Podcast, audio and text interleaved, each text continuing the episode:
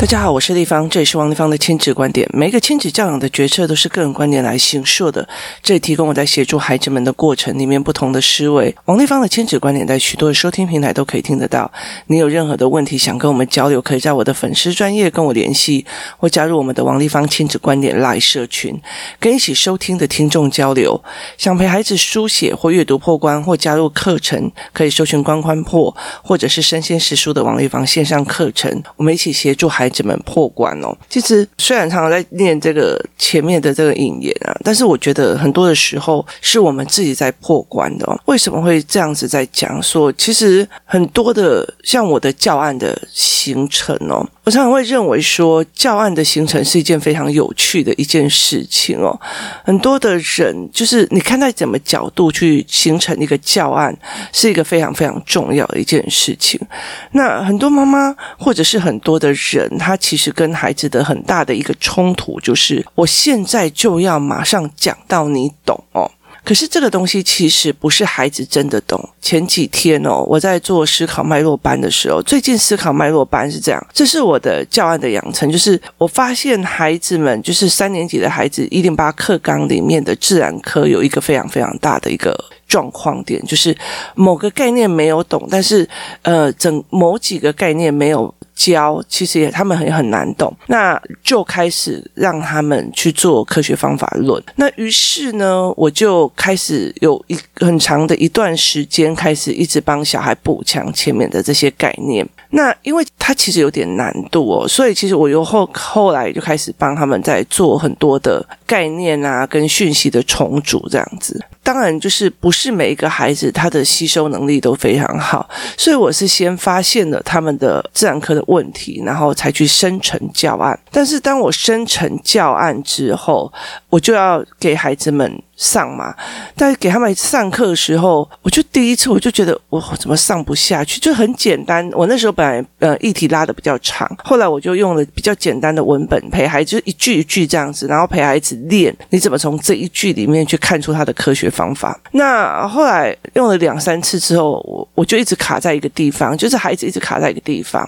那我就开始理解的一件事情哦，他们没有办法去看因果论，哈，他们没有办法去看因果论。例如说，呃，环境卫生会不会影响呃小吃摊的营收，哈？我就问他说：“如果要做这个实验的题目，那哪一个是假设，哪一个是因变变因，哪个是呃控制变因这样子？然后或者是哪个是操控变因这样？那他们其实当然都不是非常非常非常清楚哦。那后来我就开始在又又重新做了非常非常多的教案。”我后来才会发现，他们不知道因为所以，这也就是呃，我们一直在讲儿童语言的部分。那我儿子的部分，他就很快的就可以拉出来，可是有很多的小孩就一直卡死，所以你必须要因为呃什么原因会不会影响小吃店的营收啊？因为好，所以。营收是被影响的，然后也就是所以，然后因为那个地方因为环境卫生，然后所以影响小吃店的营收。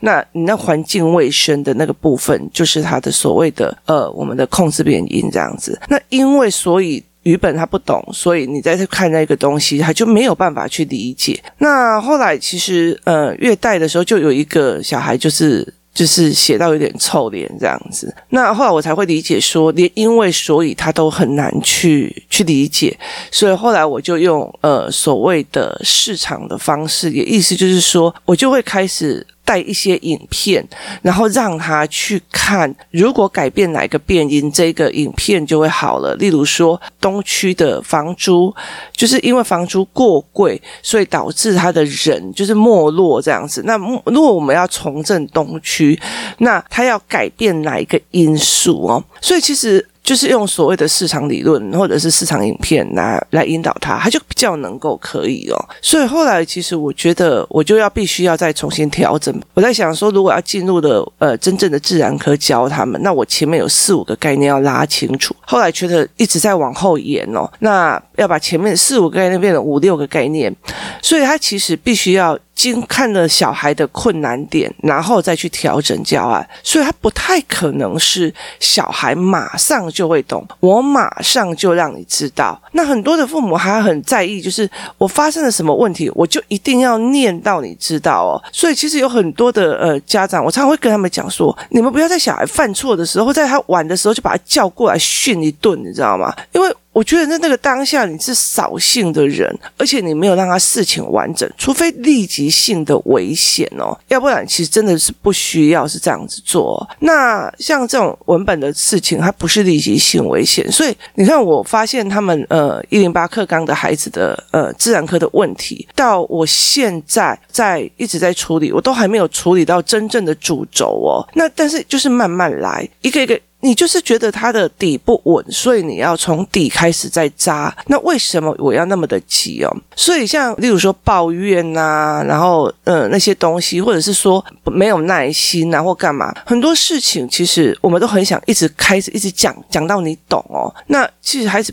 很难的，其实。就像这样子好了，我在上菲律宾的英文课的时候，我真的完全懂老师在讲什么，我没有办法很懂哦。但是我就一直讲我自己的哦，很大的一部分就是我没有办法全懂，因为他的语言、他的逻辑，其实我并不一定会完全的懂他在说什么。那其实小孩在学习这个过程也是这个样子哦，他其实都有在听，但是你说的有一些文本、有一些单字、有一些呃东西是他听不懂的。妈妈会，爸爸妈妈。妈会试图非常非常想要去帮他解释，但是我们用的使用的语句逻辑干嘛是非常学术化，或者是比较呃难的。那他们其实就会认为，觉得如果我不会觉得同意，或者是我没有觉得会，我就是不好，所以他们就会假装懂。那甚至如果让他别人知道他的不懂，他就会不舒服。那后来在这个小孩子，他就是不懂，可他没有讲，他没有讲，然后就开始脸很沉重。他的脸一沉重，他的脸跟我一样，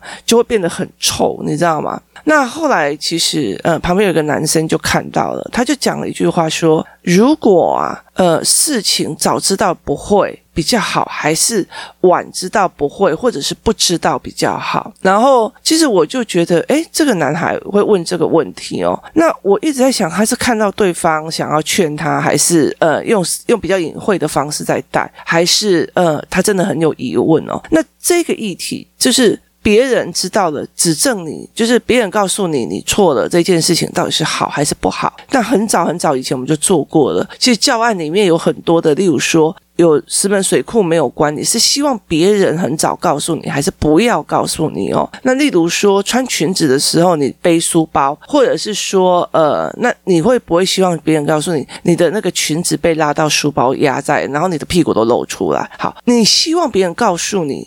还是不希望别人告诉你。好，如果说像我好了，我常常会就是莫名其妙的流血，那我很多时候我都不会意识到，呃，很流血流的比较多这样子。那我的小孩就会很紧张，然后就会跟我讲：“妈妈，你流血了，赶快赶快去弄。”我就会问他说：“你希望别人赶快告诉妈妈，还是呃，你希望妈妈一直流，一直流，一直流都不用？”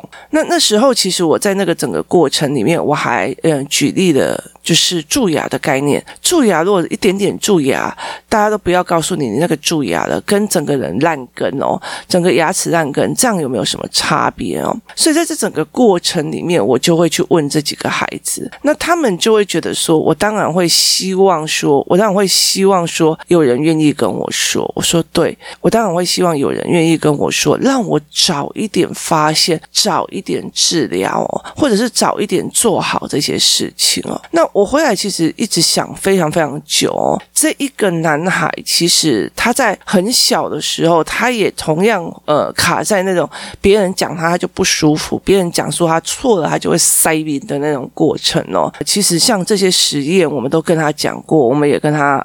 实际上去走过，然后包括呃早知道跟非宝早知道这个东西，我们也有一份的教案哦，所以他也提醒我说，诶，这个教案我们其实可以之后来做这样子。那后来早知道跟非早知道这件事情，他知道了，隔了这么多年哦，他又再问一次哦，那我就觉得非常非常的意外哦。那我会想说。啊，那你不是以前就知道了吗？这些你们不是都知道？那后来我才会理解一件事情哦。例如说我们在学英文的时候，有人跟你讲，呃，Pardon，就是再再说一次，或者是说 Excuse me 这样子。那我们可以在呃书里面背非常非常非常多的单词哦，可是你忽然之间会不会马上讲出来是另外一件事。其实意思就是说，你会不会用出来是一件事情哦。你在别人挡到你的路的时候，或者是你要问什么事情的时候，excuse me 这件事情，你有没有下意识的就直接出来？那如果没有，然后还在那边丢读要讲什么，其实就是不会用你的知识文本哦。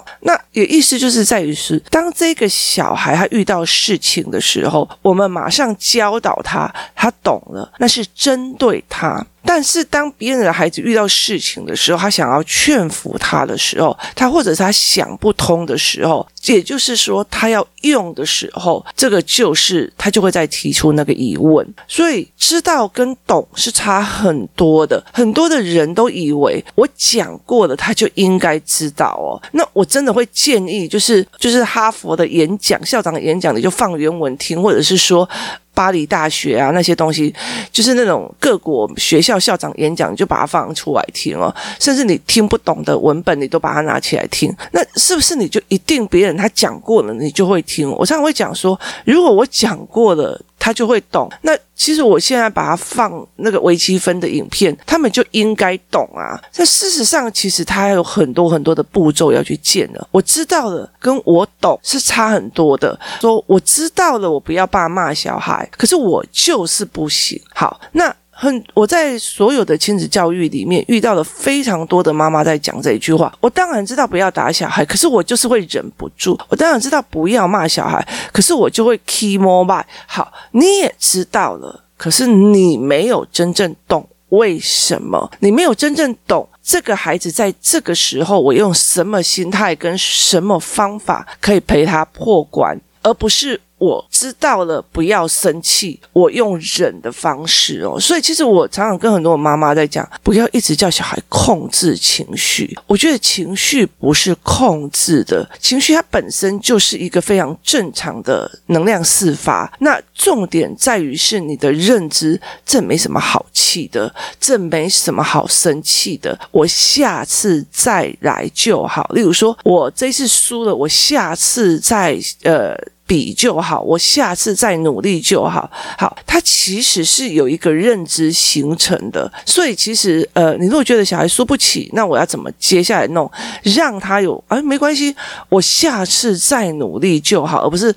啊，反正输赢有什么关系？输也没关系，不是这样子的哦。因为以后到最后，他真的不在意输赢的时候，你就会晕倒了。我考二十分也没什么关系啊哦，那个时候你就会晕倒了。所以其实后来，其实我觉得在很多的观念，就是大人也懂，大人也知道，可是他们根本就不是真的懂，所以在呃。陪小孩的过程里面才会一直出问题哦。那在工作室里面有很多的妈妈，他们很常常会觉得，因为我们会沦落到我们自己的反应惯性，所以其实很多妈妈聚在一起有游戏团啊、游戏干嘛的时候，我们就可以把那个游戏惯性给拉开。例如说，当你的孩子想要去买一个很奇怪的东西的时候，你的有你的惯性就很想要阻止他不要乱花钱这样子哦。只是当很多的妈妈在一起的时候，就觉得好。我们看他怎么消费，他的逻辑为什么是这个样子，他的思维模式为什么这样？那我们再来之后慢慢调哦。那很多时候我们是太想要让他立刻知道，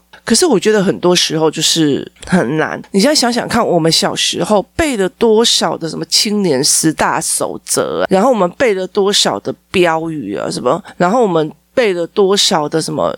呃，事情，例如说，我们昨天还在讲“日行一善”这个题目，也让我觉得非常非常的奇怪。“日行一善”就是我今日有行一善，还是我每日都要行一善哦？可是我以前小时候就会非常非常怀疑这件事情哦。为什么呢？因为我觉得我哪来那么多的老太太可以扶他过马路哦？那现在也很少有这样子要必须扶过马路的老太太，真的走到呃街口去让你扶哦。所以在我那个。观念里面，我就觉得非常非常奇怪哦。那呃，路上捡垃圾，可是我觉得我们整整个整个街上都很干净啊，那我要去哪里捡垃圾哦？后来就是呃，人家快要休业的菜市场，可是人家也收得干干净净的哦，所以就我觉得这非常非常有趣哦，就是你背了非常多的守则，你背了非常多的呃概念，那我也知道说熬夜不好啊，可是我半夜都是我灵感最好的时候，我也知道要早去看医生或干嘛的，可是对我来讲，我就觉得说，嗯嗯，不需要浪费资。源呢？我觉得，呃，生命自然流失、自然崩坏是一件非常好的事情了。所以，其实我就觉得一直一直觉得非常非常疑惑。我知道了，但是我做不到。那为什么那么多的大人会希望小孩马上就知道，立刻就会了？我觉得这种其实让我觉得非常非常有趣哦。就是我们会很新奇的希望小孩立刻就知道，可是事实上他不是真的懂。那你要必须让他真的懂哦。我们看了非常多的嗯文本，或者是读的非常多。东西，可是总要你有那个经历之后，你有那个挫折之后，你才会忽然顿悟了一件事情哦。就像人人到了一定的经历之后，你才会理解某些事情哦。你被出卖过，你才会知道说你怎么去审核人，你会了解这一件事情哦。所以其实有时候我在跟有些老师在开玩笑，我说。你们的人生里面哦，就是一个小时、两个小时，这些人过来你这边，然后说穿了，他们要假装他们自己很好，是个好人，是个多么的 OK 的人。我觉得一个礼拜去假个两个小时、三个小时很简单啊。那你又没有所谓的利益纠葛。当有利益纠葛，当我的孩子的成绩或某个孩子的成绩会影响到他的小孩，或者是说会会让他会赢过他的小孩，或者是呃我的课程资源被。被别人拿走了，你的小孩就不行了。我说那个时候才是真的测人心的时候。他们想要害别人的孩子，帮自己的小孩的过程是多么的丑陋的，那个你才会看得到。你利益没有拿出来，看不到。所以我们在认识很多所谓的兰因续果，就是我们在认识某一个人的时候，都是非常非常很好的因缘。看起来，我觉得。以前我们在玩，我们在谈的时候，就是在讲那个的时候，我们就在讲说，老天爷一定，例如说你的婚姻里面一定有一些让你要经历的痛苦，他前面一定会拿一颗糖，就是恋爱的美好让你踩进去。所以其实我觉得这件事情是让有趣的，它会有一个非常好的因让你们聚集的序果，就是像像棉花一样飞的，就是散掉的时候并不一定很开心。可是问题在这个地方，就是中间插入了什么？插入了。哪些利益、哪些纠纷，或者是哪些事情？那如果这整节中间里面都没有利益，大家就是好来好去，平平凡来平凡去，这件事情都没有任何的一件事情可以来谈的。所以其实我我觉得在非常非常有趣的一件事情，因为以前我爸爸常跟我讲说。你那么重朋友，你那么重义气，你一定会人生过得非常非常的挫折。所以有一段时间，他呃一直在练我怎么看人哦。那他会知道说，诶，有些人就是拿东西来巴结，就是他来做场面的，在他做场子的。那有些人就是真的在关心你的。那有一些人，他其实就只是来跟你攀一点关系的哦。所以其实对我来讲，他老我爸爸会来开始练我这一个。后来我其实慢慢。的会理解，其实我爸在说什么，那也一定，那也一定是被骗了，或者是被呃玩了，或者是被骗了，然后被榨财了，被被伤害了，被背叛了很多很多次之后，我才懂我爸爸在说什么。好，那。其实很难的，因为他没有精力去支撑的这个逻辑哦，所以他其实是非常非常难说。我讲了，小孩就一定会知道；我讲了，就小孩就一定会知道。所以我其实，在很多 podcast 的呃很早以前，我常会讲一句话，我最喜欢听的就是“哦，我懂了”。我觉得。很多的孩子都在验证自己父母说的话，例如你跟他讲说，你不读书就会怎样怎样哦，你不读书就会找不到好工作。那他找到，他看到一些书没有读得很好，但是他事业做得很好的时候，他就把你的话全部都崩盘了，你的可信度就变得非常非常的低了。当你的可信度变得非常非常低的时候，其实呃，你在他的价值里面就变得非常少。所以我常会讲说，读书不一定可以让你得到好工作，但是它可以让你。避免很多受骗，因为它是一个思考法，它是一个沉下来的感觉。你沉下来读书，你沉下来面对，那是一个方法哦。所以，当你会沉下来面对、沉下来思考的时候，沉下来做逻辑判断的时候，那个时候会。呃避免你被诈骗。例如说，我今天有呃 MJ 老师的财报。财报的资讯，所以我在听某些所谓的呃理财的 podcast 的时候，他就跟你讲哦，这个老板多好，这个怎样怎样怎样。那你去看他的财报，你就会发现，天哪，他在呃抛货。然后他在就是做最后的一搏，他用抛货，就是他把他的存货、烂货全部都把它利用这个呃名人把它抛掉，然后把它抛掉之后，他就会有营业额往上升，因为往上升，你就以为他现在赚钱赚很好，然后你就会去买他股票，然后到最后他其实其实已经是在销库存的过程里面了。所以其实呃，你有没有那个知识可以去撑着你的逻辑判断，避免你被所谓的媒体啊，或者是所谓的名人啊，然后这样子诈骗掉，那其实是你自己相信的啊。我觉得那个东西是是你自己相信、你自己抉择的，而这是就是。你就可以在知识里面去判断这个逻辑跟这个事物，那我们就可以在这整个过程里面，在这整个过程里面去思考这一件事情哦。所以在我们在思考这一件事情的时候，是一件非常非常有趣的哦。那怎么去呃去让孩子懂？他们一定会慢慢的在每一次说哦，我怎么会没有想到这一点？我怎么会没有想到这一点？哈，那就是他们的思维模式哦。所以很多的时候我们在呃陪孩子过的过程里面，我常常会讲说，真的不要让他们不要那么急的，一定要让他现在马上都懂哦。有时候我跟我的孩子在聊很多事情，然后很久很久很久以后，我的女儿就会忽然说：“妈妈，我觉得你说的有道理哦。”那你就会知道，他人生一定经历了某些事情，他才会透悟这件事情哦，他才会领悟这些事情哦。那其实我到现在这最最最近的这一段时间，我后来开始慢慢的领领悟的。很多的，我觉得我儿子。敲开了我非常多的佛思考，所以其实他其实让我领悟的说，哦，原来是这么样看事情，原来是这么样去看所谓的因果，所谓的福报，所谓的求神，所谓的什么？好，就是它其实一定要到累积的某一段的时间，然后你的爆，你的疑惑爆炸在快爆炸的时候，那你才会忽然理解，然后你再加上你有一些比较好的福报，你才可以去，哦，原来是这样，它才可以让你去呃理解这一块。哦，所以其实我觉得在很多的过程里面是经验跟经历的累在累积。所以当很多的孩子在跟我讲说，立方体为什么我会我怎么那么倒霉？我就说，或许这就是你应该经历的。那这是倒霉吗？还是呃真的很衰？以后我们就会知道了。所以其实像呃我我儿子在第一个国小的时候被老师这样子像精神虐待这样子哦，那我也会觉得他怎么。运这么差，这么的倒霉哦。那后来，其实我觉得在这整个过程，我有本事把它翻转出来，把这个孩子的伤痛翻转出来。他后来会觉得说，这个人做成这样子的事情，他会觉得，呃，他反而会觉得说。在后面遇到的老师，他很珍惜，然后他很会去觉得说这个老师很不错，然后而且他会比较尊重别人，愿意教他，然后认真的人。那很多的时候，其实像说，呃，他的小他的朋友背叛他，然后利用他。后来有一次，我儿子就跟我讲说，我现在非常感谢他。我就问他为什么，他就说因为他让我知道不可以。完全相信朋友，原来朋友也会害你哦。我嗯，我觉得他是从一个七八岁的小孩的嘴巴里面讲出来的话，跟一个四五十岁的大人讲出来的话，我觉得这中间会差非常非常非常多。所以其实他。就常常会在很多的事情以后就逻辑判断说，这个人的状况这样不行，那个人的状况这样不行哦，所以慢慢的才会有这样子的疑惑，然后你才会有这样子的顿悟哦。所以其实我觉得在很多的东西里面，我是用很多的教案去让他哦，原来是这样子的运行，而这些运行的方式必须要去所谓的语言，就哦，这个可能性是什么？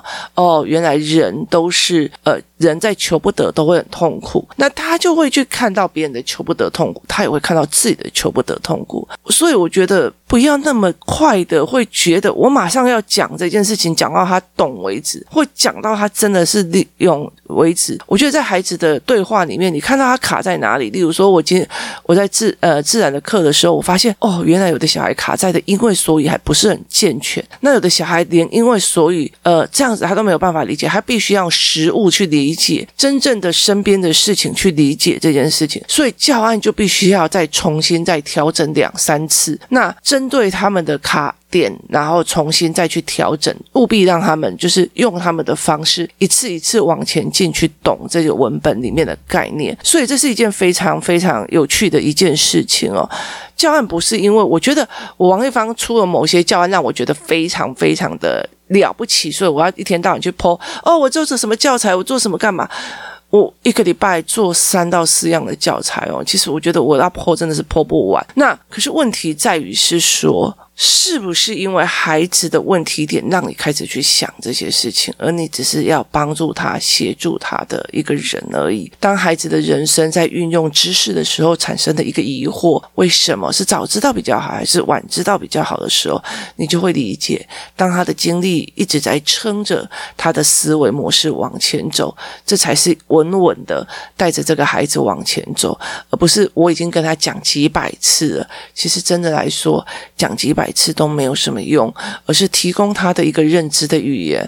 哦，原来是这样推论的。然后我觉得是怎样怎样推论的，因为怎样，所以怎样，所以他自己去推论出来的那个才是懂的。当他遇到问题，他可以利用他因为所以逻辑、空间逻辑而去推论出来的东西，那才是他。真正懂，而且会记到他心里面的一件事情，所以这为什么呃，在游戏团里面，或者是在我们有时候呃工作室会办一些游戏活动，就户外的，那我们会办一些像这一次家长班他们的大野餐，我们就会办了一些活动，让他们去去玩，会干嘛这样子？其实我们有时候就是。为了某些事情让他们懂，就是有一个经验值，例如说，呃，怎么去看妈妈比较在意，在比较帮弟弟妹妹。好，这一件事情，我必须要用一个活动的经验值，让他去理解，爸爸妈妈并不是爱他，比较爱他们，而是他们比较小，比较需要帮忙跟协助。所以必须要用呃一些游戏啊，一些玩玩的东西，让他理解哦，原来是这个样子，这才是一个非常非常非常重要的一个点。所以其实后来我就觉得，哎，在游戏的过程里面，我们可以协助孩子这一块，而不是真的一直在用说教的方式，一直在证明没有我哪有比较疼疼弟弟妹妹哦。我觉得这个东西其实是没有什么用的哦。那爸爸妈妈要先放下来，而其实我自己也在一直是跟大家讲说，有很多时候我不并不会完全去处理我的孩子的状况，但是我们慢慢的、慢慢的一点一点点调他的认知，那个才是扎扎实实的。你每次小孩在玩的时候遇遇到什么事情，就把他拉出来那边讲大道理，我老实说，那真的没有用哦，那真的只会让他的耳朵变成了一种。呃，疲疲劳式的状况哦，所以我觉得是完全很累的哦，所以我会觉得说，怎么去调认知，怎么去设计教案让他懂，这才是一个非常重要的事情哦。不要一直急着马上要让他懂，但是我们其实有很多很多的教案可以做，我们有很多的影片，在这个年代里面，YouTube 很多东西都可以让他们懂，所以其实并不需要这么的。立即马上跟他对峙哦，这才是一个非常重要的点。今天谢谢大家收听，我们明天见。